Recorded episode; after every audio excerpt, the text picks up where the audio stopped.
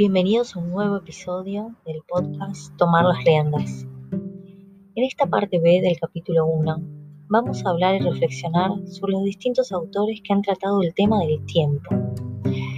El tiempo, que parece algo que es natural y que ya estamos acostumbrados a controlarlo, finalmente nos damos cuenta que no tiene que ver ni significar lo mismo para cada uno de nosotros. Por ejemplo, Deepak Chopra, en una de sus meditaciones, habló del tiempo y dijo esta frase, se las comparto. El tiempo es una experiencia que cambia según cómo estemos en nuestro interior. Cuando haces algo que te apasiona, el tiempo vuela. Cuando haces algo que te aburre, el tiempo parece no transcurrir. Cuando haces algo que no tiene sentido, sentís que perdés el tiempo. Cada uno de nosotros percibe el tiempo según su estado psicológico. El tiempo desequilibra la mente y el cuerpo. La disfunción del tiempo se trata de un trastorno máximo, porque corriendo tras el reloj no vivimos la vida.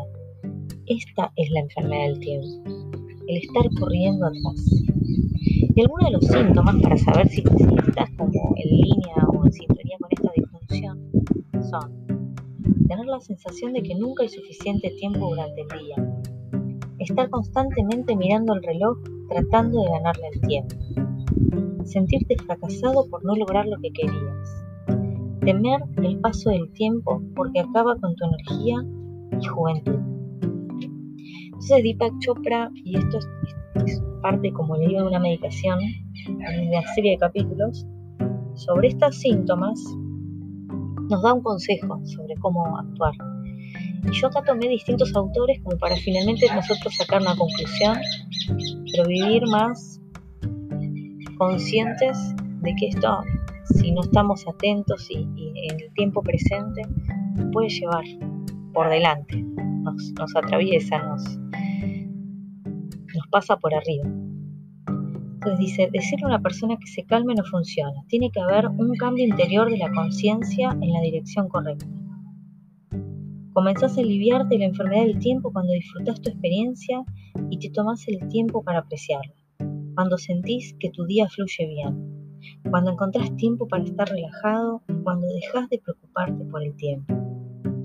La disfunción del tiempo no tiene que ver con el tiempo en sí, sino con la diferencia de percepción con la realidad. La vida puede desarrollarse de manera natural con la sensación de que tienes todo el tiempo del mundo. Entonces necesitamos organizar mejor el tiempo, una nueva forma de pensar, una nueva práctica.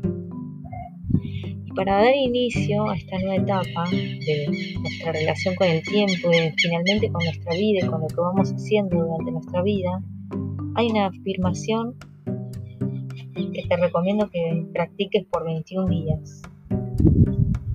Puedo restaurar el equilibrio interior cuando vivo en el agua puedo restaurar el equilibrio interior cuando vivo en el ahora.